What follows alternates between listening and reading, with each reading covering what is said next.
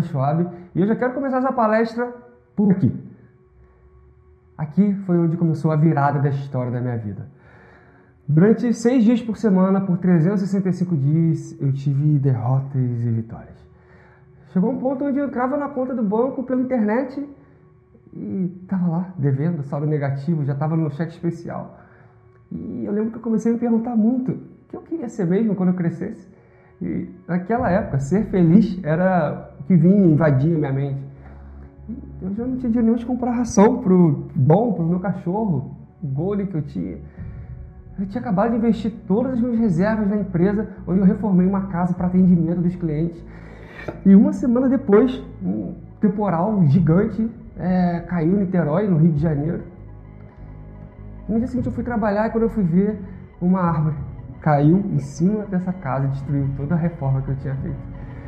E também nesse meio do caminho, sabe, quando vem a bola de neve, né? Parece que vem acontecendo tudo de uma vez só. Não sei se você já passou por isso. E nessa época também tive um término de relacionamento de anos, de mais de 10 anos, e meus amigos, né, os poucos que restaram nessa época, olhavam para mim, cara, Fábio, tá destruído, brother. E, cara, não sinta pena de mim, beleza? É, a minha história é boa. Hoje eu tenho duas empresas em crescimento exponencial. Mal sabia que era uma oportunidade que o universo estava me dando para eu cuidar de mim mesmo. Para realmente me tornar na pessoa na qual eu sempre quis ser. Sabe, houve tempos que o meu coração ele batia tão rápido enquanto eu pensava, cara, o que vai acontecer amanhã agora, né? Qual é a próxima surpresa de negativa que vai acontecer comigo? Não, não tô aguentando mais. E aí vem a parte boa da história. E alguma hora, alguma coisa instalou na minha mente. Eu percebi que eu estava criando minha própria realidade. E aí eu comecei a perguntar: é esse meu futuro? Deitado aqui em um quarto escuro, endividado, em depressão? Olha, eu não tive nenhum diagnóstico, mas não era preciso. O meu mundo externo refletia o meu mundo interno. Os pelos do meu corpo, eles estavam todos eriçados. Parecia que meu peito ele ia explodir a qualquer momento eu estava a ponto de fazer algo que eu iria me arrepender pelo resto da minha vida. Mas eu tive a sorte, um anjo, que foi o Dom, né, o Dom Vitor, que pela primeira vez em quatro anos, o Golden, né, ele veio em minha direção e naquele momento, naquele exato momento, foi a primeira vez que ele chorou comigo, o meu desespero. E ali foi o meu primeiro suspiro para o meu renascimento. E aqui eu quero dizer uma coisa. A percepção dos outros sobre você não é da sua conta. Fracassar não é a mesma coisa que ser um fracassado. Tudo que você passou, atravessou, chorou, tudo que você rezou, tudo isso é uma preparação para a sua melhor versão. Confie em mim que eu estou te falando aqui. Olha só, a forma como você perdoa o aparentemente imperdoável, o jeito com que você ama aqueles que já não te dão amor, que já sem amor, a maneira com que você aceita o inaceitável, a forma que você abraça após ser traído, o jeito que você pede perdão quando entende e sabe que errou, a forma como você faz isso tudo é a maneira como você enxerga a humanidade. A sua luz, né? Ela é como um farol. Você precisa ser ousado o suficiente para deixar a sua luz brilhar e iluminar a todos, beleza? Porque vão ter vezes que você vai cruzar com pessoas que não vão saber lidar com a tua luz. Você já conheceu essas pessoas. Elas são mestres em te dar motivos para você diminuir a sua luz cada vez mais. Sabe o que elas diziam? Você tem certeza que você está fazendo? Você não está preparado para isso. Elas diziam: Isso tudo que você está fazendo é estranho, esse sonho seu é muito bobo. Às vezes essas pessoas entram, nem dizem nada, viram as costas e saem sem fechar as, as portas. Você conhece essas pessoas? Sugadores de energia, pessimistas. Mas não fique bravo com essas pessoas. Não fique bravo, porque elas só podem te amar dentro da capacidade de se amarem. Não fique bravo por elas, ame porque elas estão lidando com você da mesma forma que elas lidam com elas mesmas. E aí eu quero que você lembre de uma coisa: a luz ela viaja 300 mil quilômetros por segundo e jamais na história desse mundo o breu da escuridão do espaço conseguiu apagar essa luz você tem muito mais para dar. Não coloque um ponto aonde Deus colocou uma vírgula. Olha, essa luz, quando você para de apagar a sua própria luz e diz: Hoje é o primeiro dia do resto da minha vida. E aí você aparece. E sabe o que acontece quando você aparece? Você vai encontrar pessoas que não podem lidar com a sua luz. E por que, que eu estou falando isso aqui com você hoje? Hoje, você não vai se atrever a apagar a sua luz. Porque quanto mais brilhante você fica, mais você vai acabar cegando algumas pessoas. E elas vão dizer, cara, a luz está muito brilhante, está me incomodando, você está brilhando muito. E aí sabe o que você faz? Você chega e diz, bem, eu não estou aqui escurecendo a minha luz, eu só vou entregar algumas sombras. E eu, eu só parei de escurecer a minha própria luz quando conheci, estudei, pratiquei a ciência dos 85% na minha vida. E por isso eu fui além, né? continuo indo cada vez mais profundo na busca por conhecimentos e muitos deles eu consegui é, informações em cursos de coach, produtividade, cursos de alta performance, meditação, programação neurolinguística. E antes que alguns de, de vocês aí que estão me vendo possam fazer alguma cara, porque eu sei que existe um questionamento muito grande quanto ao coach devido a esse recente boom, né? E aí a gente tem N tipos de profissionais.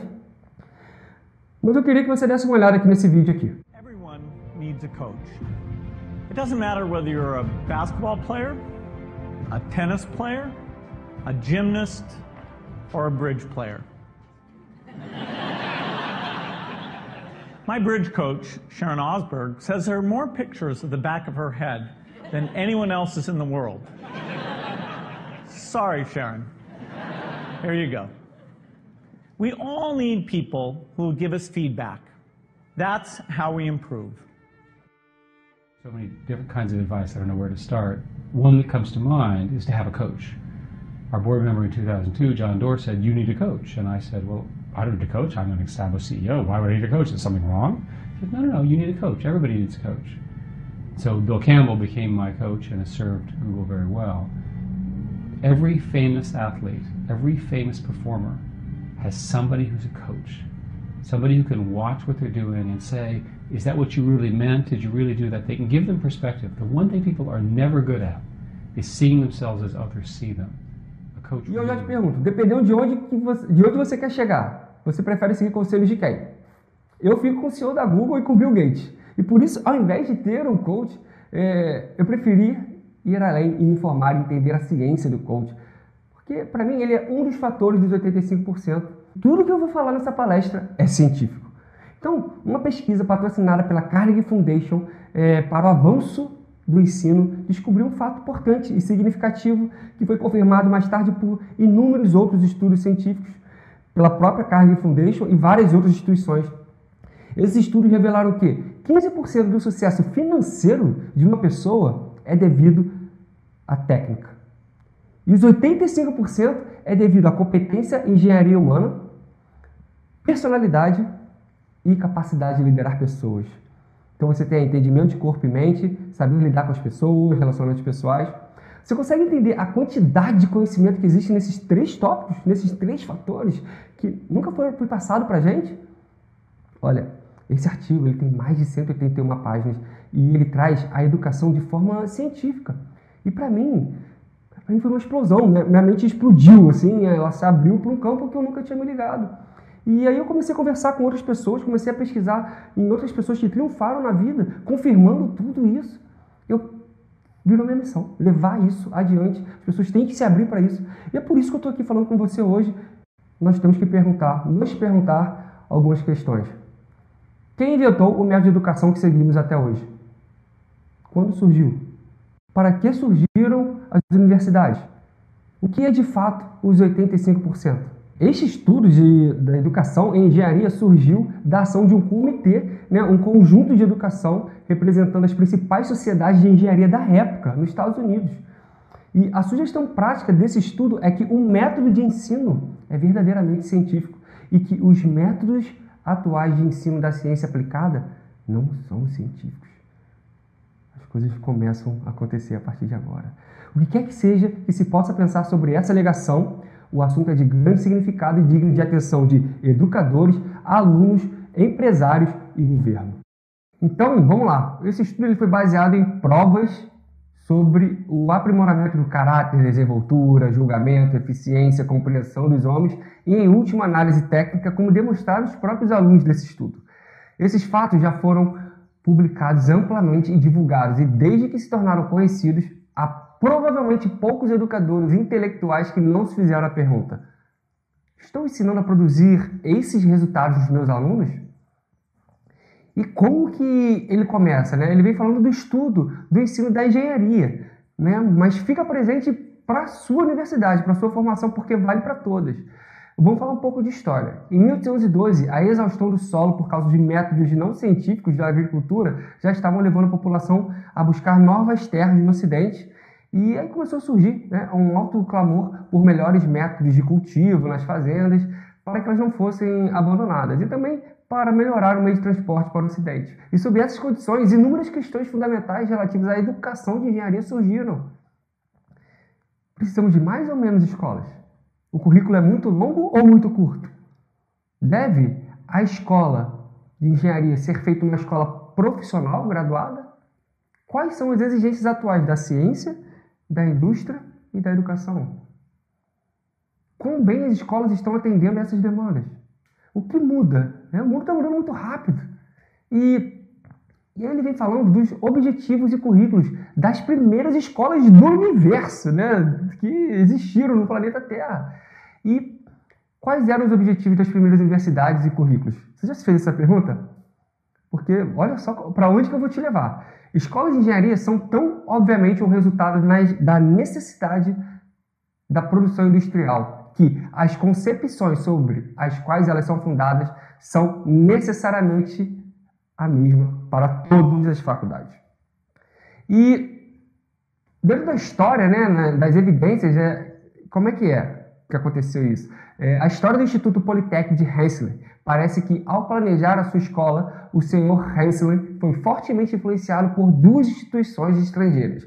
A primeira é a Royal Institution of Great Britain, que era estabelecida por um conde, Conde Romford, em 1799. E ela foi estabelecida como desdobramento da sociedade para o conforto dos pobres e foi destinada a facilitar a introdução geral de invenções mecânicas úteis. E também a gente teve a escola de Fallenberg, na Suíça, que procurou educar os filhos dos pobres através do trabalho manual de acordo com métodos desenvolvidos por Pestalozzi para abastecer a indústria. E aqui eu quero falar para você sobre um dos seis medos básicos da humanidade: o medo da pobreza. Quem aí não tem medo de ser pobre? Você que está me vendo aí. Eu queria te dizer uma coisa. Esse tópico ele foi tirado de um estudo científico de duas décadas, 20 anos, entrevistando homens de sucesso. E também né, as suas carreiras, a fim de, de detectar o que havia de especial nessas pessoas. Foram mais de 16 mil pessoas, entre elas 500 milionários mais importantes na época. Quer alguns exemplos que estão nesse estudo? Thomas Edison, Henry Ford, quem é que não conhece? É Ford, Theodore Roosevelt e Rockefeller. Essas são só algumas figuras que estão nesse estudo. Olha, é preciso ter coragem para dizer a verdade sobre a história desse inimigo da humanidade. E aqui a gente vai falar sobre ela, porque você precisa de uma coragem ainda maior para ouvi-la. O medo da pobreza, ela nasce da tendência inata do homem para dominar os seus semelhantes economicamente. O homem, com seu senso superior de intuição, pensamento e raciocínio, ele, ele não devora seus semelhantes fisicamente, como os animais fazem né, na natureza. Ele prefere devorá-los economicamente. Não há o que propicie mais sofrimento e humilhação do que a pobreza, na é verdade. O medo da pobreza ele é uma coisa terrível. O homem ele pode cometer assassinato, roubo, estupro e todas as formas de violação dos direitos alheios, e ainda gozar de alto conceito entre seus concidadãos, enquanto né, que ele não perca a sua fortuna. Portanto, é, a pobreza é quase um crime, um pecado perdoável. E por que, que eu estou falando isso aqui com você? Vamos para o próximo conceito, devemos nos atentar quanto ao termo hereditariedade física e hereditariedade social. Toda pessoa é, quer física ou mentalmente, o resultado dessas duas formas de hereditariedade. A hereditariedade física de uma pessoa ela é composta de uma coleção heterogênea de vários hábitos e formas físicas. o medo da pobreza ele não foi adquirido por hereditariedade física, uma vez que pobreza né, é estado de espírito. Contudo, é evidente que a hereditariedade física lhes proporciona uma instalação mais favorável. Quer um exemplo? Um exemplo do, de fato de muitos animais, inclusive o homem, vive de devorar animais menores e mais fracos. Faz sentido? Na verdade, por causa da forma física, gerou-se um medo entre presa e predador. Ninguém quer ser comido vivo, não é verdade? E aí a gente tem a neurociência que já diz que temos drivers de comportamentos automáticos que já vêm instalados no nosso cérebro. E eu vou falar sobre isso mais adiante. Calma. Olha, só que todavia a parte mais importante na formação do homem, a sua formação como ser humano, chega por hereditariedade social. Esse termo corresponde aos métodos pelos quais uma geração se impõe sobre o espírito da outra, é, sobre o espírito de gerações é, anteriores. E aí vai ligando-nos o quê? Superstições, crenças, lendas, ideias que por sua vez já foram herdadas de uma geração anterior. E aí, mediante o processo da lei da hereditariedade social, qualquer pessoa que dirija o espírito de uma criança com ensinamento intensivo é, pode fixar né, nela determinada ideia, falsa ou verdadeira, inconsciente ou consciente, de tal maneira que a criança a aceita como verdade e a torna parte integrante da sua personalidade, como se fosse uma célula né, ou um órgão do próprio corpo. É por meio da lei da hereditariedade social, por exemplo, que os doutrinadores fixam na mente de crianças dogmas, credos, cerimônias, ideologias, até que a mente infantil os aceite, assimilando de modo decisivo, como parte de uma crença inabalável, né? É sabido que qualquer ideia plantada nesse cérebro por alguém que desfruta de confiança de uma criança germinará e crescerá, por assim dizer, de tal maneira que nunca poderá ser extirpada, por mais oposta à lógica e à razão que tal ideia possa parecer. Então eu queria que você se perguntasse o que você defende hoje, se não vem da hereditariedade social. O desenvolvimento afetivo, social e físico das crianças de pouca idade tem um impacto direto em seu desenvolvimento na pessoa adulta que ela vai se tornar. Por isso, a gente tem que ter essa importância e entender bem a necessidade de investir nas crianças bem pequenas para que possamos maximizar o seu futuro e bem-estar. Logo, entendido isso, imagine as primeiras salas de aula que foram criadas com 10, 20 pessoas com um estado de espírito de pobreza e a hereditariedade social funcionando, passando de geração para geração até os dias de hoje. E aí vamos voltar para o artigo dos 85%. E lá no artigo está assim: a indústria precisava de trabalhadores que pensam. E aí, alguns outros currículos foram analisados, né, do Instituto de Massachusetts e de, da Universidade de Illinois, não evoluíram ao longo de período de anos, depois de vários estudos que eles fizeram. Eles foram simplesmente adotados na forma que foi dado. Olha, é impossível dizer que o currículo de Hansel teve influência na formação dos outros currículos, mas a evidência interna sugere que a influência foi muito grande. E uma comparação desses três currículos indica que o plano geral é muito do mesmo em todos. E como isso reflete no mundo empresarial? É difícil interpretar a interação que está acontecendo entre a indústria, ciência e engenharia. Mas é, há quase um acordo unânime entre escolas, pais, engenheiros que, atualmente, o currículo de engenharia, seja qual for a organização, ele está congestionado. É, além, né, já foi além da conta. E é obviamente um absurdo exigir do estudante mais horas de intenso trabalho mental do que lhe seria feito pela lei do quando ele estivesse trabalhando. Você consegue ver alguma relação disso com o seu currículo, com a sua instituição? Os currículos atuais são, portanto, o resultado natural de duas influências bem definidas. Ou seja, o currículo original que foi importado da França, né, e aí foi importado pelo professor B. Green de, de em 1849, e a expansão fenomenal da ciência e da indústria. E nós temos também uma hora que ele aborda os métodos de administração em escolas de engenharia. Por quê? É fácil para um professor exercer uma forte influência pessoal sobre cada um dos alunos quando nós temos só 20 alunos, 25 alunos dentro de uma sala, um laboratório. Mas é impossível para qualquer um fazer o mesmo quando nós temos 450 mentes diferentes que precisam de aparato, atenção e orientação. E esse para mim, é um dos motivos que tem feito alguns jovens começarem a acordar e se ligarem na importância, mesmo que inconsciente, que elas precisam de algo a mais. E aí a gente tem os 85%.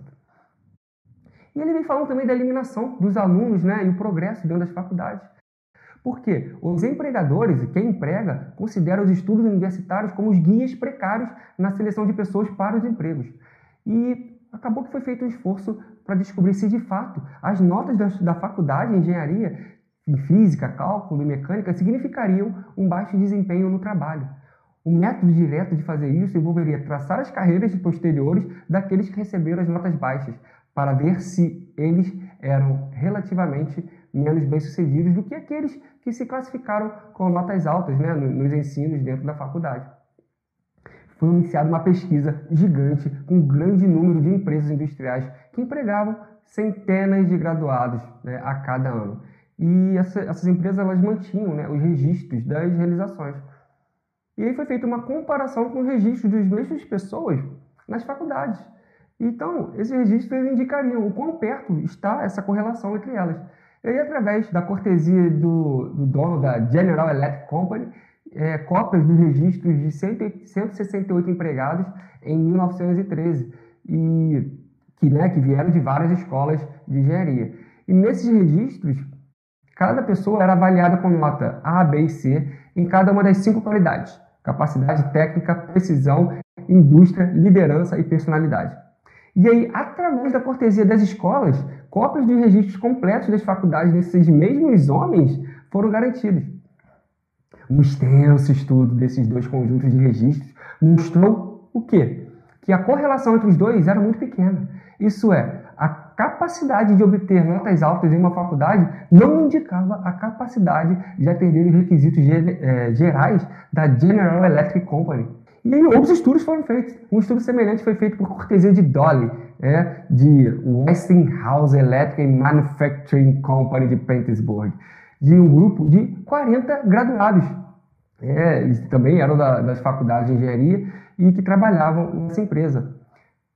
Os resultados foram praticamente os mesmos.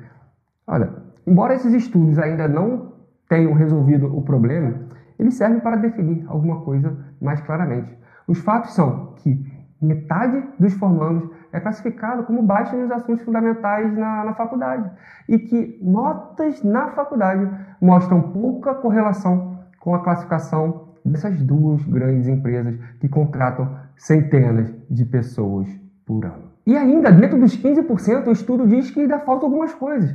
Né? Porque como deveriam ser as provas? Por exemplo, Faça um fermento em pó e determine se ele é melhor e mais barato do que qualquer outro que você possa comprar.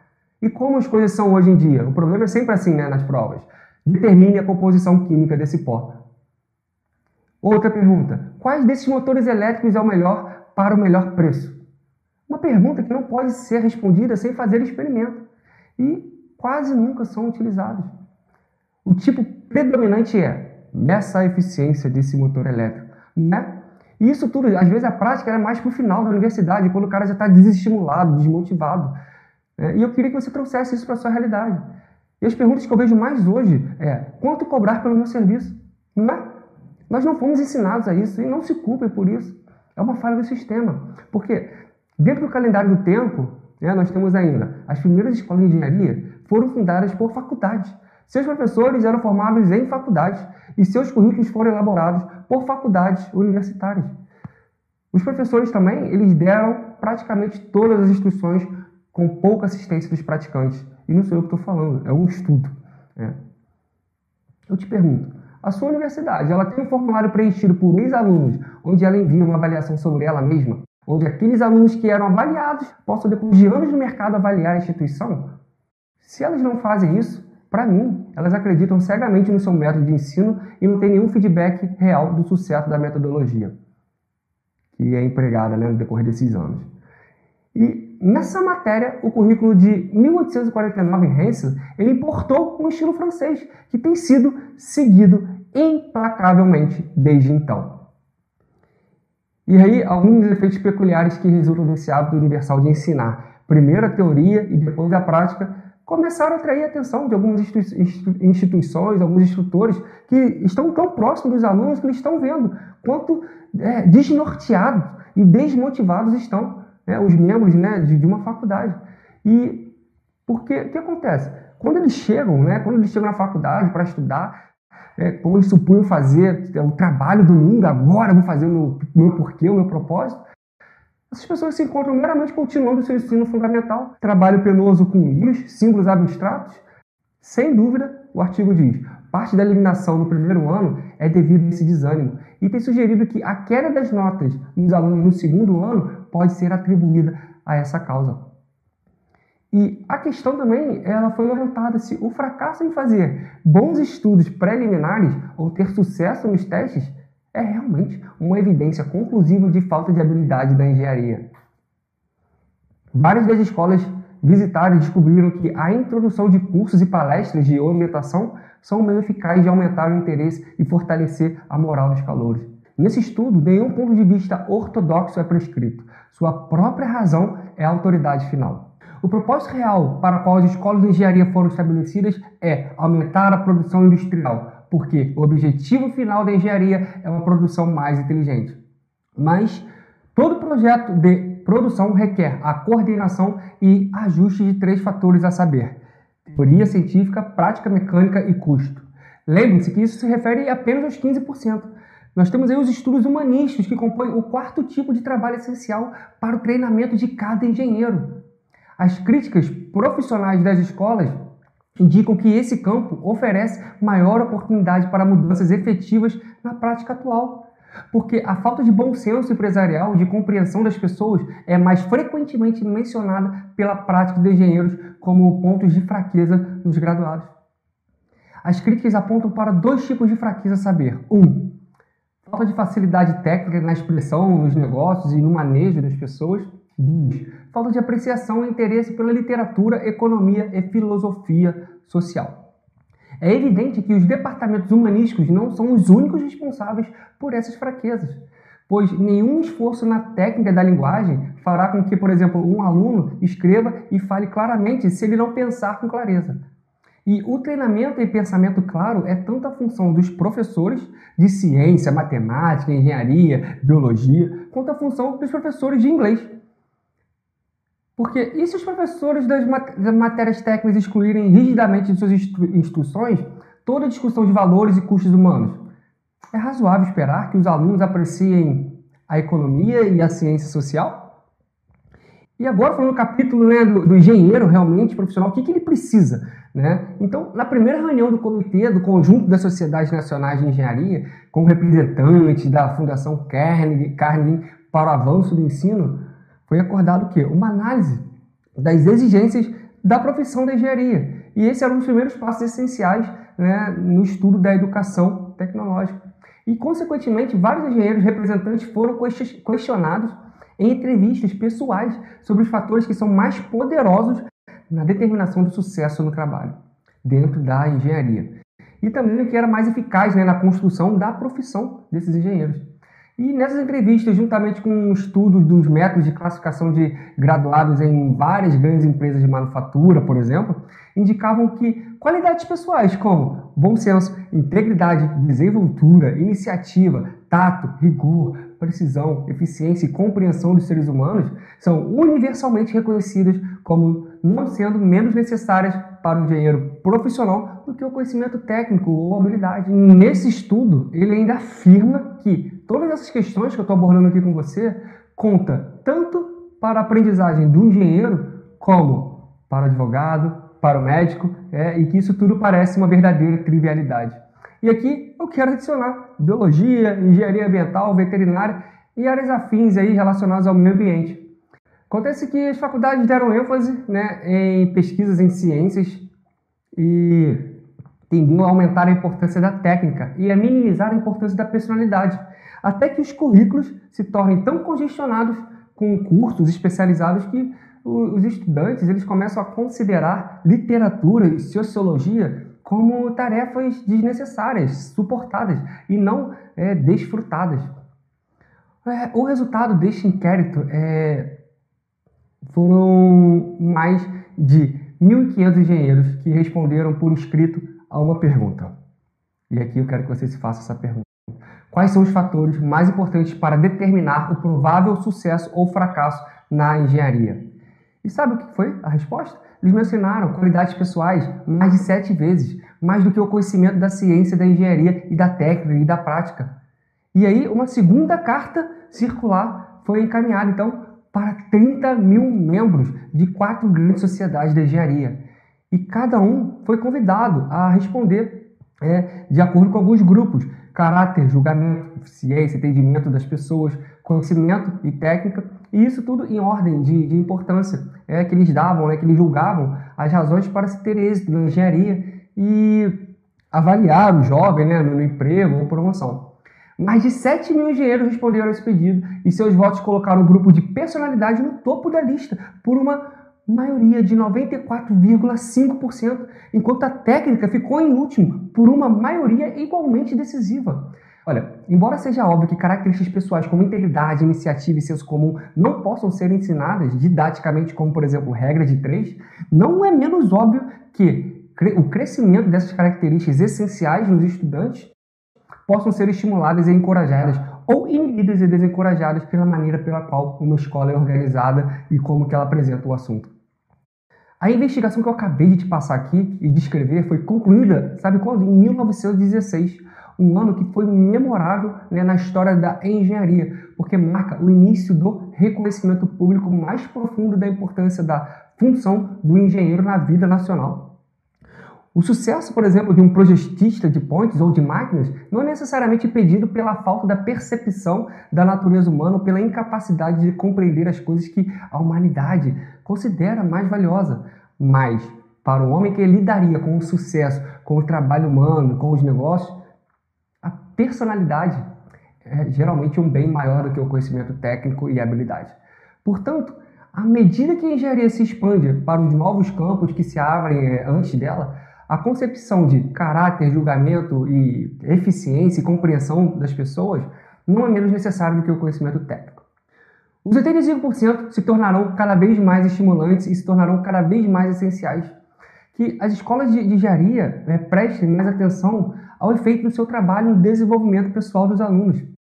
E aqui eu quero expandir essa mensagem para todas as faculdades. E dentro ainda dos 15%, o estudo sugere mudanças, uma vez que o que é ensinado atualmente gera um prejuízo de milhões de dólares no mundo. A maioria das escolas atualmente não estão fazendo praticamente nada para despertar os estudantes para uma apreciação inteligente né, dos problemas, das relações pessoais, humanas e na produção. No entanto, esses problemas estão cada vez mais agudos. Muitas das questões cadentes da época estão nesse campo. A perda é, para a indústria em volume de negócios, por exemplo, contratação e demissão de trabalhadores, é estimada entre 150 e 400 milhões de dólares por ano. Esta despesa adiciona de 7 a 20% ao custo da produção. E todo mundo compra aqui, não é verdade? Isso prejudica em vez de beneficiar o produto, não é? Quais são os meios para impedir essa rotatividade? Melhor moradia, melhores condições sociais, maiores salários, partilha de lucros, oportunidades de autoexpressão um tratamento econômico mais justo ou mais gentileza? Isso realmente relaxa o desgaste do trabalhador? Produz o melhor tipo de cidadania entre as classes industriais? Estas e muitas outras perguntas sem respostas similares estão agora à espera de uma análise da engenharia. E o país espera que as escolas de engenharia treinem pessoas que possam respondê-las. O gerente de sucesso hoje é aquele que estima com mais precisão os valores humanos envolvidos. Portanto, uma das contribuições mais importantes que uma escola pode dar para a educação do, do engenheiro é guiá-lo no desenvolvimento de uma atitude para com a vida e uma filosofia de vida que lhe permita julgar corretamente as coisas que a humanidade considera mais valiosas. Mas está gradualmente se tornando é, mais evidente que o sucesso final de qualquer organização depende do seu espírito, do seu propósito, da motivação, né, coisas intrínsecas e por sua vez é determinado pela maneira é, como que as coisas são coordenadas, né? E são interrelacionadas. As inteligências, a imaginação das pessoas, grandes organizadores e líderes das indústrias são aqueles que não apenas dominam as leis da natureza, mas também moldam e controlam a organização através do seu poder de estimar com precisão o valor de cada pessoa ali. Os engenheiros instintivamente reconhecem esse fato e as implicações educacionais do mesmo quando declaram que o caráter, né, o julgamento, a eficiência e a compreensão dos homens são ainda mais essenciais para o engenheiro praticante do que o conhecimento da ciência e da técnica. A interpretação educacional dessa demanda profissional não é tão misteriosa quanto muitos tentaram fazer, pois algumas escolas já descobriram que os alunos aprendem melhor quando eles se inspiram na convicção de que o trabalho realmente vale a pena. Toda decisão na, na vida cotidiana é uma resposta à questão de saber se o valor vale o custo. A omissão dessa mola principal de toda a investigação do trabalho escolar é talvez a principal razão para a brecha que separa as escolas da vida. Daí a primeira mensagem para o seu mundo empresarial ou para, para as faculdades. Motive o seu trabalho, as pessoas que estão contigo. Faça valer a pena. Libere o espírito de investigação. Faz o jogo valer a pena, pois caráter, julgamento, eficiência na compreensão das pessoas se desenvolve melhor em pessoas que trabalham com entusiasmo, inteligência, em coisas que acreditam valer a pena. Mas há uma segunda mensagem é, na demanda profissional, pois o espírito de investigação ele só produz resultados valiosos quando o investigador é engenhoso, preciso e eficiente, e quando ele tem discernimento, bom senso e uma perspectiva ampla essas qualidades dependem da capacidade de colocar as coisas em seus devidos lugares nos momentos apropriados, cuja habilidade depende, por sua vez, da percepção de relacionamentos intrínsecos. O organizador e o executivo de maior sucesso é aquele que percebe os relacionamentos tão claramente que ele pode construir uma organização que atua para liberar a energia criativa de cada um ali, de maneira que se revelem, se revelam né, os mais úteis, as ideias mais criativas, Portanto, o treinamento na capacidade de perceber relacionamentos, a interrelação, é essencial para o desenvolvimento. Julgamento, bom senso, perspectiva, eficiência. Isso também é essencial para a aquisição de conhecimento.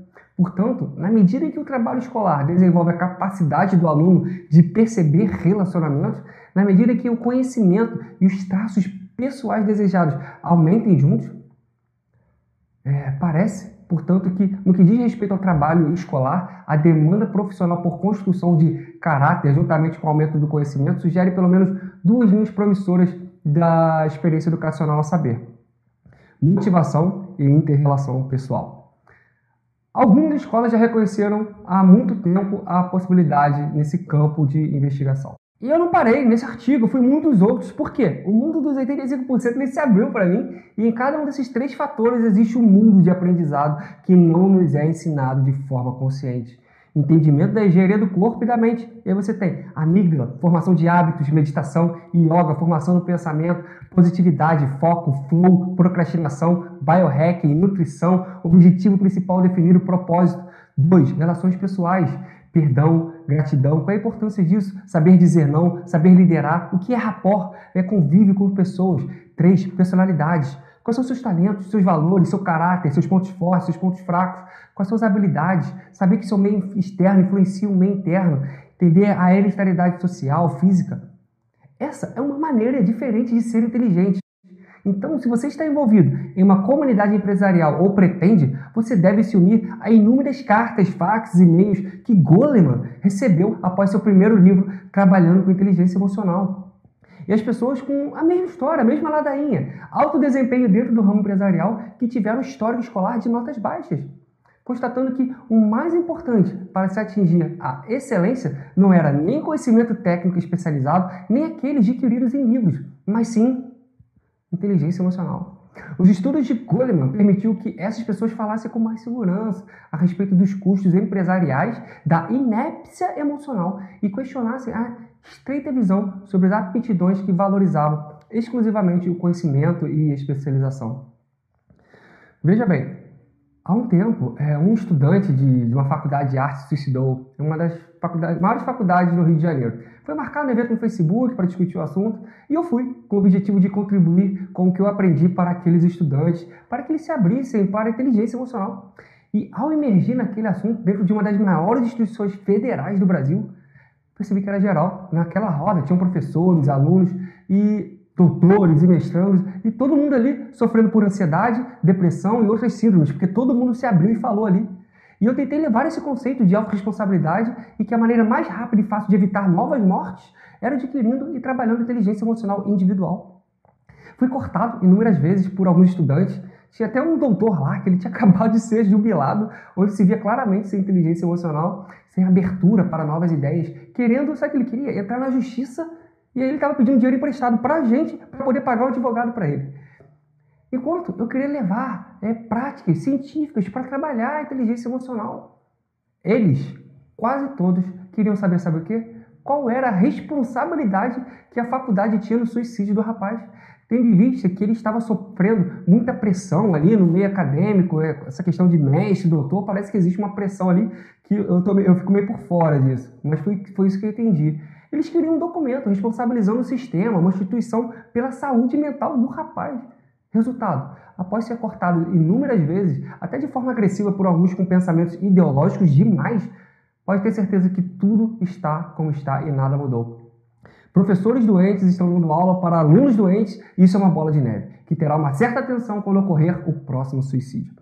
Enfim, no meio empresarial não é diferente, pois esses alunos com pouco ou nenhum coeficiente emocional, que aqui nós vamos chamar de QE, entram no ramo empresarial e é como se fosse um vírus, uma quantidade de pessoas considerável sem QE. Em Harvard, foi iniciada uma pesquisa sobre o primeiro questionamento quanto à mística do QI, que é o coeficiente de inteligência. Uma noção falsa, embora amplamente aceita que considera o intelecto como o único fator para o sucesso. As descobertas têm sido impressionantes. A inteligência emocional revelou seu elemento mais importante do que o QI para proporcionar desempenho profissional destacado. Hoje, existe um acúmulo de 25 anos de estudos empíricos que nos informam com uma precisão inédita o quanto a inteligência emocional é importante para o sucesso. E a neurociência demonstra de forma cristalina por que a inteligência emocional tem tanta importância. A ciência está vindo pesada explicando isso, então fica ligado aqui comigo. Os antigos centros cerebrais da emoção abrigam também habilidades necessárias para conduzirmos nossa própria vida de maneira mais efetiva e para desenvolvermos o nosso sentido de convivência social. Portanto, essas habilidades estão enraizadas em nossa herança evolutiva voltada para sobrevivência e adaptação. Sobrevivência e adaptação. A neurociência nos diz que esta parte emocional do cérebro aprende de um modo diferente do cérebro pensante. E as pesquisas elas têm revelado que existe uma lamentável deficiência na maneira como as empresas vêm treinando as pessoas em tarefas que vão de ouvir os seus colegas, é, liderar, liderar e organizar equipes. E também né, para elas lidarem com as mudanças. A maioria dos programas de treinamento adotou o modelo acadêmico, e isso foi um erro grave que provocou o desperdício de milhares de dólares. Uma crise à frente nós temos: QI em alta, QE em baixa. Em 1918, quando a Primeira Guerra Mundial introduziu o primeiro uso em massa de testes de QI com recrutas do exército norte-americano, o índice médio do QI nos Estados Unidos subiu 24 pontos. As razões disso né, abrangem melhor nutrição, maior número de crianças com mais anos de escolaridade, jogos de quebra-cabeça e de computador, que ajudam as crianças a dominar habilidades espaciais e a diminuição do tamanho das famílias, né, o que em geral corresponde a índices altos de QI nas crianças está sendo criado um perigoso paradoxo. Estudos dizem que, à medida que as crianças estão ficando cada vez mais espertas em termos de QI, sua inteligência emocional vem declinando. Olha, um conjunto de dados é, originados de, de um levantamento maciço de pais e professores mostra que a atual geração de crianças é emocionalmente mais perturbada que a geração anterior. Essas crianças, ao crescerem, estão ficando cada vez mais solitárias, deprimidas, se irritam com mais facilidade e indisciplinadas, mais nervosas e propensas à preocupação, é, mais impulsivas também e agressivas. E aí nós temos o Dr. Thomas Achenbach, é, psicólogo da Universidade de Vermont, que após estudos em vários países declarou os declínios dos tipos básicos de competência emocional das crianças, que isso parece apresentar-se no mundo todo. Os sinais é, mais marcantes disso são taxas crescentes entre pessoas jovens com problemas com é, desespero, alienação, abuso de drogas, crime, violência, depressão, distúrbios de alimentação, gravidez indesejada, comportamento agressivo, abandono dos estudos. O significado desse fenômeno para o ambiente do trabalho é bem preocupante, não é? Porque deficiências crescentes entre os empregados em termos de inteligência emocional, especificamente entre os mais novos empregos, têm acontecido. E o que querem os empregadores? Um levantamento de empregadores norte-americanos revela que mais da metade das pessoas que trabalham para elas carece de motivação para continuar, é, continuar o seu aprendizado, o aperfeiçoamento na sua ocupação. Quatro entre dez não são capazes de trabalhar de forma cooperativa com seus colegas. E apenas 19% dos que conseguem um emprego logo após o término da universidade possuem o grau suficiente de autodisciplina em seus hábitos. É, e aí, nas palavras do executivo de uma grande cadeia de restaurantes, ele diz assim: é demasiado o número de jovens incapazes de aceitar crítica na defensiva ou X quando alguém lhes dá um retorno sobre como estão se saindo.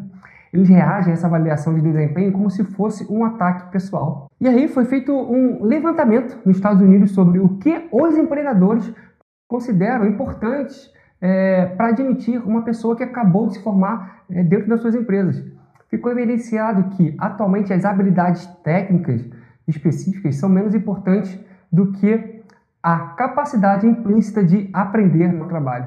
Os empregadores relacionaram capacidade de ouvir e comunicação, adaptabilidade e respostas criativas a reveses e obstáculos, gerenciamento de si mesmo, confiança, motivação para trabalhar, rumo a metas, vontade de desenvolver uma carreira própria e orgulho de suas realizações, eficácia e termos interpessoais de grupo, cooperatividade e capacidade de trabalho em equipe, aptidão para negociar em situações de desacordo, eficácia na organização, vontade de dar a sua contribuição potencial de liderança. E dessas sete características desejadas, apenas uma era acadêmica, competência em leitura, escrita e matemática. Inteligência emocional conta mais do que o QI, ou conhecimento especializado, para determinar quem se destaca em um emprego. Qualquer emprego. E no que se refere à liderança destacada, conta praticamente de forma absoluta. Em termos empresariais, as companhias que alavancam essas vantagens elevam de forma significativa a sua rentabilidade. Cleland era professor de Harvard e orientava doutorandos, cara orientava doutorandos. O professor ele havia se juntado ao empreendimento que teve a sua primeira base científica no começo do século XX, com a obra de Frederick Taylor. Os peritos em eficiência tayloristas invadiram o mundo do trabalho. A medida do trabalho humano era máquina na época. Nas pegadas do Taylorismo veio o padrão de teste de QI. E era sustentado que a medida da excelência era a capacidade da mente humana.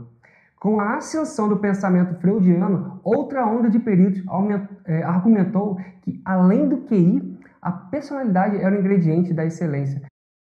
Entretanto, esses testes foram empregados na época, em grande maioria, para detectar distúrbios psicológicos e não qual a melhor forma de desempenhar as funções dentro do trabalho. A monografia de Cleland, em 1973, que o título era assim, Testando competência em vez de inteligência, modificou o debate. Beleza? Nela, ele sustentou que conceitos tradicionais de habilidade acadêmica, notas escolares e credenciais avançadas não eram capazes de predizer o desempenho profissional de ninguém. E nem mesmo dizer se uma pessoa iria ou não vencer na vida. E no lugar disso, ele propôs a tese: empatia, autodisciplina, iniciativa e habilidades que distinguiam os mais bem-sucedidos dos que eram bons apenas em manter o seu emprego. E a sua monografia estabeleceu um procedimento inteiramente novo para medir excelência. Durante o último quarto do século, esta percepção desencadeou pesquisas com centenas de milhares de empregados, de funcionários, desde subalternos até altos executivos. É, em grandes organizações, como por exemplo o governo dos Estados Unidos, quanto as tão pequenas como empresas com uma pessoa só. E em todas elas chegaram a uma conclusão, um núcleo comum de capacidades pessoais e sociais que revelou seu ingrediente-chave no êxito do trabalho. Sabe o que é? Inteligência emocional. E antes de iniciarmos esse tema, que é uma pontinha no iceberg, eu vou lhe apresentar mais um estudo. Devido à grande ênfase atribuída nas escolas e nos exames de admissão, é surpreendente constatar que o QI, por si só, ele explica, explica pouco das realizações no trabalho ou na vida. Quando os resultados dos testes de QI são correlacionados com o êxito que as pessoas alcançaram em suas carreiras, a estimativa mais alta de quanto isso se deve ao QI é de cerca de 25% mais um artigo comprovando todo aquele primeiro né, que eu havia lhe falado. Entretanto, uma análise cuidadosa indica que a cifra mais precisa pode não ser superior a 10% e que talvez fique apenas em 4%. Isso significa que aferir apenas o QI, na melhor das hipóteses, deixa de explicar 75% do êxito e, na pior, 96%. E aí, mais um estudo universitário em Harvard nos campos de direito, medicina, pedagogia e administração de empresas constatou que as notas nos exames de admissão, o substituto do QI, tinham uma correlação zero ou negativa com seu eventual êxito na carreira. Então, agora vamos começar a desvendar o que é inteligência emocional e como a gente pode iniciar esse treinamento. O ataque de 3 milhões de dólares da amígdala. Você lembra quando Mike Tyson ficou enfurecido e arrancou com um dente um pedaço da orelha de Holyfield? Isso foi em 1997. Ele custou 3 milhões de dólares, a maior multa que poderia ser extraída do seu prêmio de 30 milhões. E a suspensão por um ano do boxe também. Tyson foi vítima do centro de alarme do cérebro, localizado no antigo cérebro emocional. É um circuito de alarme que ele se centra em uma série de estruturas que circundam o tronco cerebral e que são conhecidas como sistema límbico.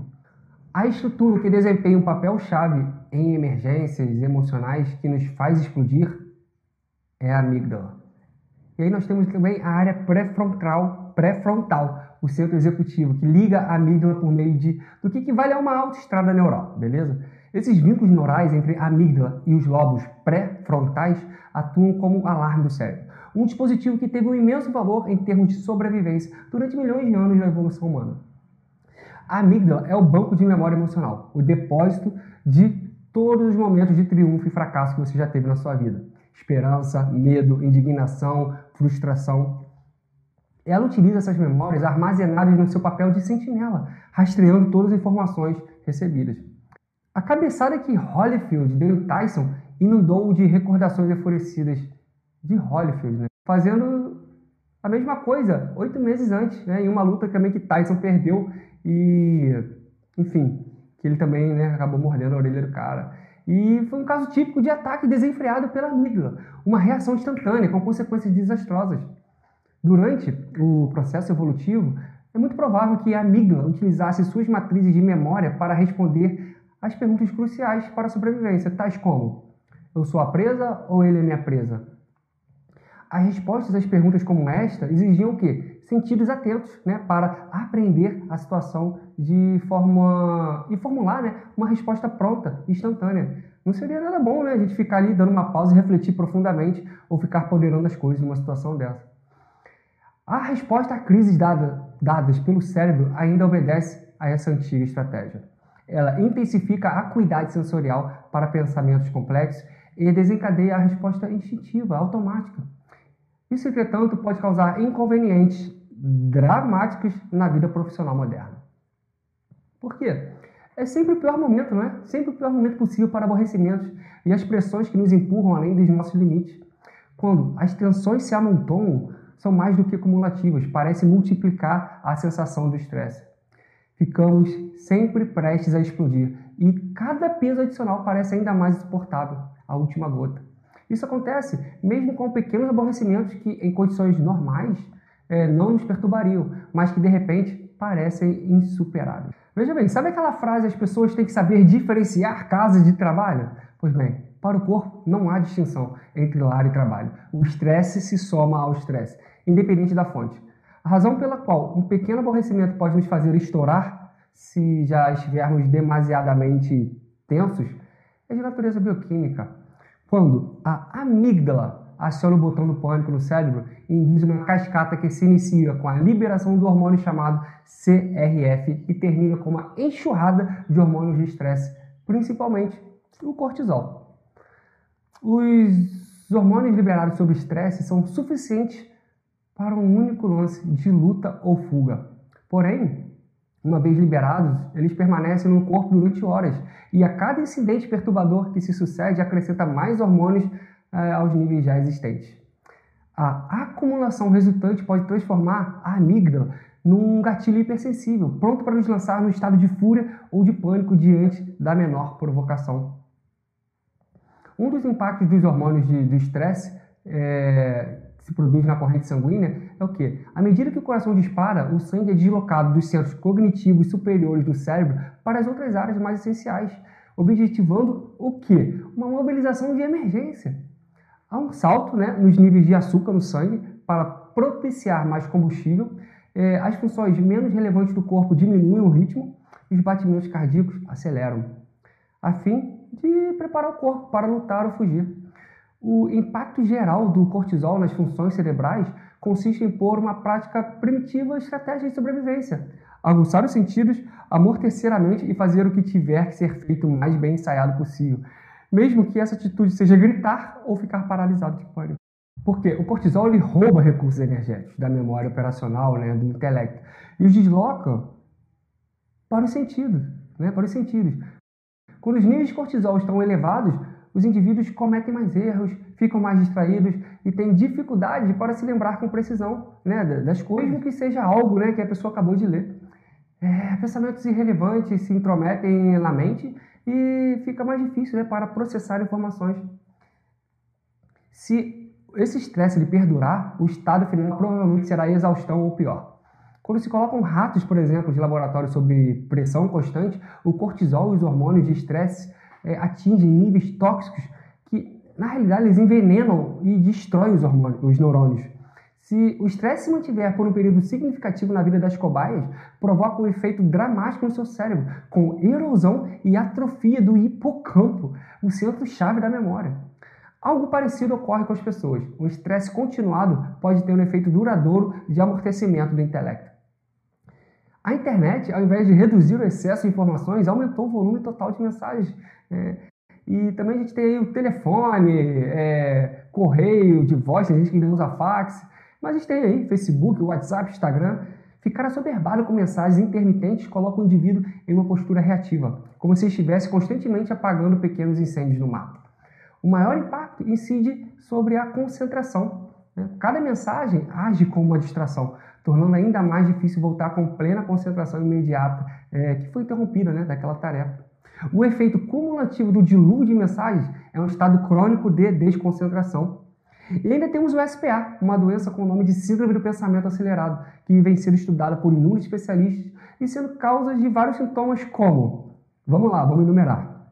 1. Um, ansiedade, mente quieta, insatisfação, cansaço físico exagerado, né? a pessoa já acorda cansada, sofre por antecipação, irritabilidade e flutuação emocional, impaciência, tudo né? tem que ser rápido, dificuldade de desfrutar da rotina, né? aquele tédio, dificuldade de lidar com pessoas lentas, baixo limiar para suportar frustrações, pequenos, né, pequenos problemas causam grandes impactos, dor de cabeça, dor muscular, é, temos outros sintomas aí, psicossomáticos, como queda de cabelo, ataque cardíaco, por exemplo, é, déficit de concentração, déficit de memória, transtorno do sono né, ou, ou insônia.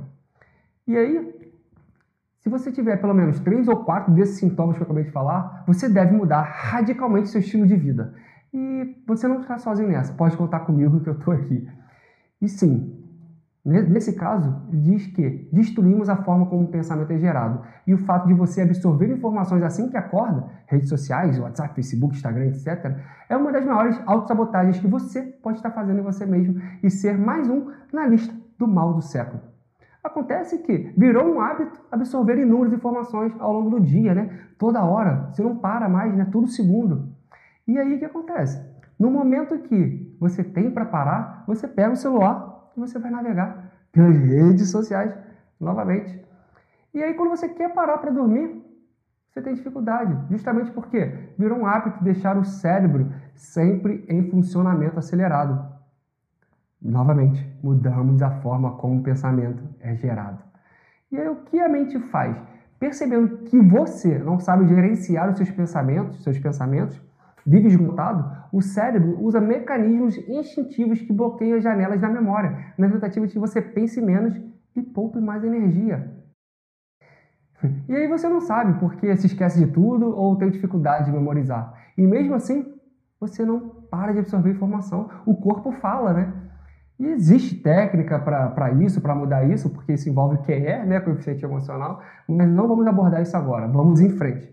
Porque aí nós temos o quê? Os neurônios do apenas diga não. Porque os lobos pré-frontais normalmente retêm o ímpeto da amígdala, acrescentando a esses julgamentos impulsivos puros uma compreensão das regras da vida e uma noção de qual tipo de resposta será mais competente, apropriada. Esse circuito do apenas diga não informa a amígdala assustada que na realidade não se está em perigo e que uma modalidade de resposta menos desesperada é o suficiente.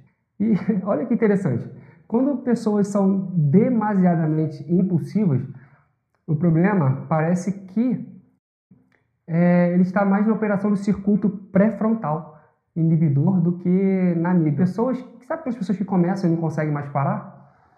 É como um sistema de alarme do cérebro. A amígdala anuncia o que ela considera ser uma emergência e para enfrentá-la com o poder de neutralizar, nós temos os lobos pré-frontais numa fração de segundos. Já esses lobos pré-frontais, eles não podem neutralizar a amígdala de maneira rápida e direta. Em vez disso, dispõe de uma gama de neurônios inibidores capazes de deter as instruções que a amígdala está expedindo freneticamente. É como se fosse digitar né, o código que desativa um sistema de alarme de segurança de uma casa que foi disparado por engano.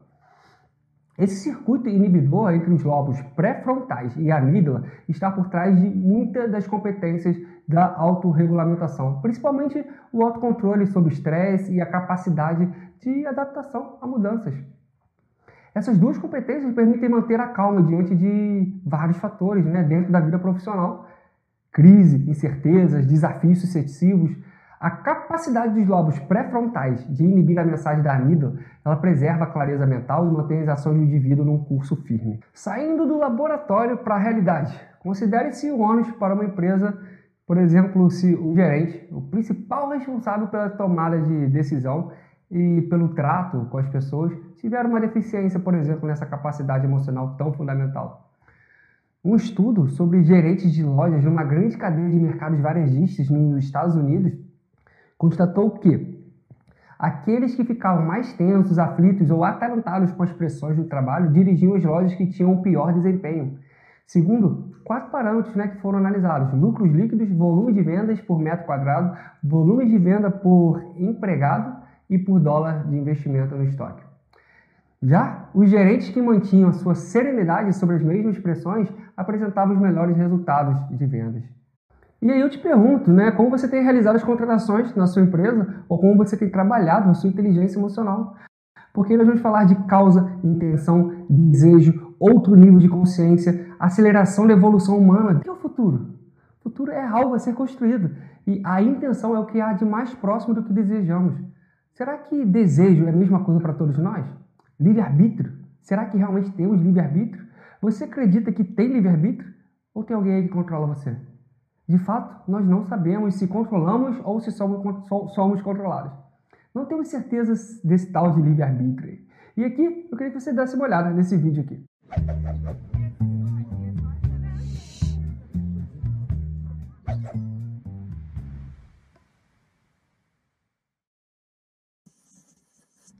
Put your hand in front of you and flex your wrist. You presumably first had a thought. Flex my wrist. That then caused your wrist to move. That's how it seems. But Benjamin Libet's experiments in the 1980s have cast some doubt on that. In his neuroscience lab, he wired up subjects to an EEG machine measuring brain activity via electrodes on their scalps, and then asked them to choose to perform a simple hand movement when they felt like it. He also got them to record the time at which they made a conscious decision to move their hands. Disconcertingly, he found evidence of brain activity initiating the movement hundreds of milliseconds before the conscious decision was reported. In other words, his experiments seemed to show that the conscious decision didn't cause the movement. The brain activity bringing about movement started before the individual willed anything to happen. Some people think this is proof that free will is an illusion, that our conscious decisions are more like reports on what is already happening than the causes of our action. Lebet didn't go that far. He thought that we might not have free will, but there's still time for what some have called free won't, a conscious veto of an action that is started in the brain. Esse é o desafio. Nesse vídeo, eles estão monitorando uma área do cérebro que é responsável por enviar comandos para os músculos, tá? Quando essa região é ativada, significa que o músculo ele vai, ele vai se mover. Não tem o que mais segure essa ação. E eles estão registrando isso, pedindo para que essa pessoa registre quando é que ela resolveu que ela decidiu apertar o botão. E a decisão dela está sendo dada posteriormente à atividade dessa área que estima, que estimula o músculo. Quer dizer, alguma coisa dentro do cérebro decidiu o movimento e a consciência foi informada sobre isso. Eu sei, isso é um baita de um problema para a gente, mas não pira agora, porque esse experimento ele tem uma falha conceitual, onde o pesquisador diz: quando você quiser apertar, ou seja, a decisão já estava tomada, não é se você quiser apertar. Digamos que fosse uma pessoa extremamente criativa e dissesse: Ah, mas se eu não quiser apertar? É, quebrava o experimento né, do cara na hora. Mas tem alguma coisa aqui que precisamos pensar. Porque o que a filosofia diz e a neurociência repete é que nós temos drivers de movimentos automáticos. Então, se a sociedade te diz assim, quando é que você vai fazer a faculdade? Quando que você vai começar a trabalhar? Quando você vai abrir o seu negócio? Quando você vai cuidar dos seus pais? Quando você vai ter filhos? Sei lá, quando que você vai casar? Quandos e quandos e quandos e não seis, né? E é assim que vivemos, né? Com muitos quandos e com poucos seis. E é muito comum que a gente desenvolva comportamentos automáticos para atender às expectativas que a sociedade nos coloca. A maior parte da sociedade vive cercada de quandos, sem ter oportunidade de se perguntar se ela vai tomar aquela decisão. Mas eu estou aqui para começarmos as perguntas e, quem sabe, alguns seis. E assim saímos dessa arapuca que nosso cérebro tem de automatizar as coisas. Quais recursos nós temos? Porque, no fundo, no fundo, 90% do seu tempo executamos ações automáticas, executamos coisas que já estão predeterminadas pelos hábitos e costumes. Você levanta todo, todo dia da mesma forma, pezinho, repara lá. Levanta o cobertor do mesmo jeito, você escova o dente do mesmo jeito, e aí você vai falar, tá, mas isso vai mudar o que na minha vida? Ok, se eu te disser que todo dia você se relaciona com as mesmas pessoas do mesmo jeito, você pergunta as mesmas coisas e executa as mesmas ações. E aí, quando você começa a mudar, você se sente meio esquisito, as pessoas começam a reparar: nossa, você tá meio esquisito, meio diferente. Que negócio é esse de ficar fazendo meditação? Palhaçada é essa, né? Agora, pô, vai parar o trabalho a cada cinco minutos e vai meditar? Aí, ah, não, agora eu quero mudar a minha alimentação. Não, não pode. Pô, Vegano? Que isso? Que papo é esse de sempre comer carne né, a vida inteira? E acontece que às vezes, para mudarmos nossos hábitos, precisamos de uma tribo. Senão a gente vai se sentir sozinho. Sabe qual é a diferença entre uma psicose esquizofrênica e a de comportamento normal? É que na esquizofrenia você está sozinho. A alucinação é só sua. Você quer contar para alguém, mas só você está vendo. Se você contar para duas ou três pessoas e elas estiverem vendo também, já não é mais alucinação, já está referendado. E como que saímos do campo do pensamento e vamos para a ação de verdade. Como é que eu faço o que eu estou fazendo? E aí, nós temos aqui algumas estruturas cerebrais. Essas dobras querem dizer o número disponível para processarmos informação. Quanto mais dobrado, mais neurônio nós vamos ter nessas áreas. Todos nós temos a mesma estrutura de desenvolvimento cerebral. A do rato ela é mais lisinha porque tem menos volume de neurônios. A área em verde, azul e vermelho são as áreas primárias. São os lugares onde o cérebro recebe a informação do jeito que ela vem do ambiente. A informação é visual, auditiva e sensoromotora. O que sinto e executo no mundo estão acontecendo nessas áreas primárias, tá? No gato, entre a área visual e auditiva já começa a aparecer umas dobrinhas. Isso significa que o gato já é capaz de criar conexões entre o que ele vê e o que ele ouve. Ele já não se comporta igualmente diante de todos os humanos. Ele já sabe que tem um que dá comida, que tem outro que o chuta. E nós, veja bem, só sobrou pra gente né, esse monte de neurônio aí para fazer conexão. Essas áreas entre o visual, auditivo e sensorial são todas as nossas conexões sobre as construções sobre o mundo. Inclusive, bem no meio ali temos a área da linguagem, onde construímos as palavras. E aqui eu quero chamar a atenção para uma área, que na verdade tem a ver com a nossa evolução, que é a nossa testa. Dá uma olhada aí. Só nós temos isso. Essa área em rosa, esse testão é chamado de córtex pré-frontal. A cor azul, a área primária, né? É, suas primeiras áreas se desenvolveram, que o ratinho já tinha. Cor amarela, áreas secundárias, ratos, gatos, cachorros já começam a ter. E essas áreas em rosas, só baleias, golfinhos, cetáceos, né? E alguns mamíferos que têm. Só que nós, só nós, temos essa baita estrutura. Os neurônios dessa estrutura são os que nos ajudam a planejar o futuro. Nós somos a única espécie capaz de fazer e de pensar assim. Se eu agir dessa forma, lá na frente eu posso conseguir isso. Planejamento de futuro. Quem, é, quem nunca ficou simulando diálogos na cabeça aí? Quem é que nunca ficou conversando consigo mesmo? Pronto, agora você já sabe como que funciona um córtex pré-frontal. É, e é por conta disso que conseguimos prever o futuro. Mas vejam, esse é um sistema muito recente na evolução e o que está por baixo dessa estrutura é uma enorme quantidade de volitudes, desejos e pulsões. Todas essas volitudes são marcadas por um sistema emocional muito robusto. Nós não somos seres racionais. Nós temos uma capinha ridícula de células racionais. Nós somos seres emocionais. Enquanto a humanidade não assumir isso, ficar com, com essa besteira né, de querer se separar do resto da natureza, sendo racional, nós vamos ter uma cobrança sobre nós que a gente não consegue pagar. Não tem como pagar esse preço. Devemos fazer com que a nossa força emocional esteja alinhada com o nosso propósito. E é por isso que devemos ter uma causa, uma causa bem curada, ela é emocional, ela não é racional. E onde que está o clímax disso tudo, né? Nós temos a capacidade de desenvolver o nosso cérebro ao longo das nossas vidas.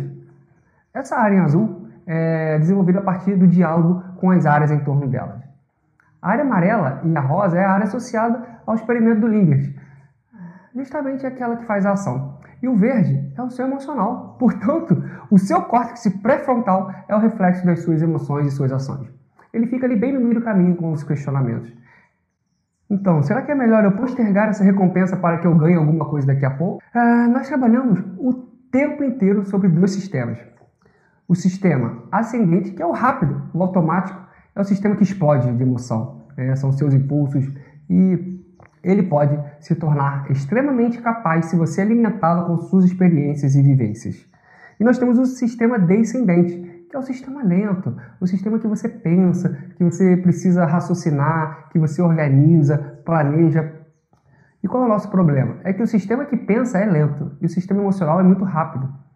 E que todos nós fazemos ou deveríamos estar fazendo hoje em dia? Qual o sonho de um tomador de decisão? É tomar decisões rápidas sem erro. E só tem um jeito de fazer isso: coligarmos esses dois sistemas, integrá-los. Isso só provocando o desenvolvimento do seu córtex pré-frontal.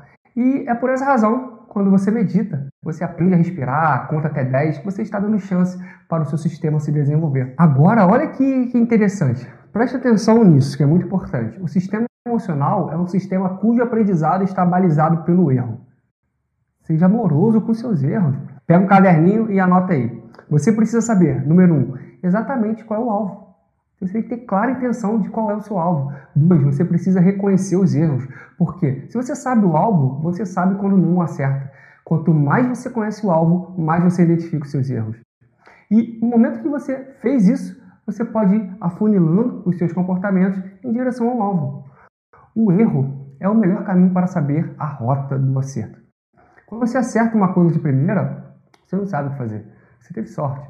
Quando você acerta depois de errar muito, você aprendeu.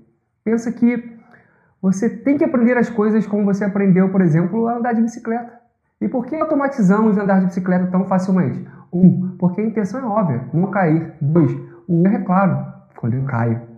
E quando a gente cai, a gente se machuca, né? Então, clarifica o teu objetivo, o teu alvo, identifica o teu erro sem dó, sem chicote, sem automutilação. Toda vez que você errar, Faça esse processo com toda a intencionalidade e você vai entrar em um caminho de alto nível, o próximo nível da performance humana.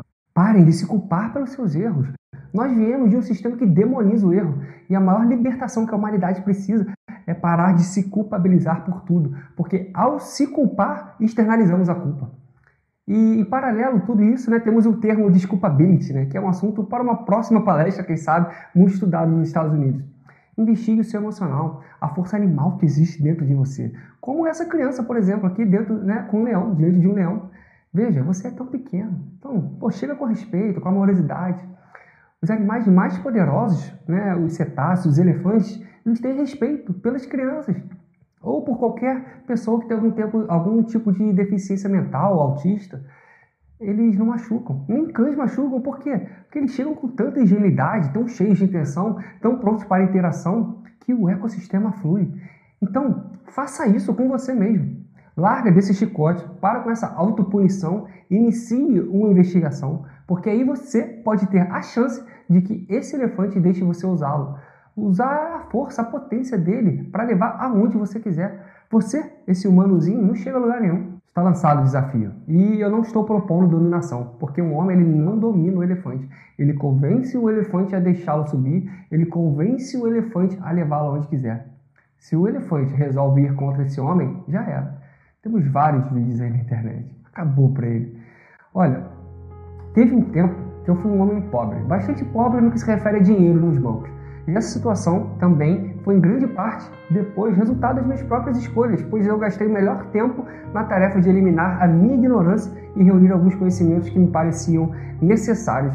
E das experiências que eu vivi na minha vida, eu reuni alguns conhecimentos que não poderia ter ganho de outra maneira senão por meio da derrota. As minhas próprias experiências me levaram a acreditar que a linguagem muda da derrota é a mais clara e eficiente linguagem do mundo, uma vez que começamos a compreendê-la. Olha, eu sinto quase que tentado dizer que julgo ser uma linguagem universal, com a qual a natureza nos fala quando não ouvimos outra voz. Sinto-me feliz por ter experimentado tantas derrotas atualmente. Elas tiveram por efeito me temperar com a coragem suficiente para empreender tarefas que eu nunca ousaria começar, mesmo que se eu tivesse cercado de influências protetoras.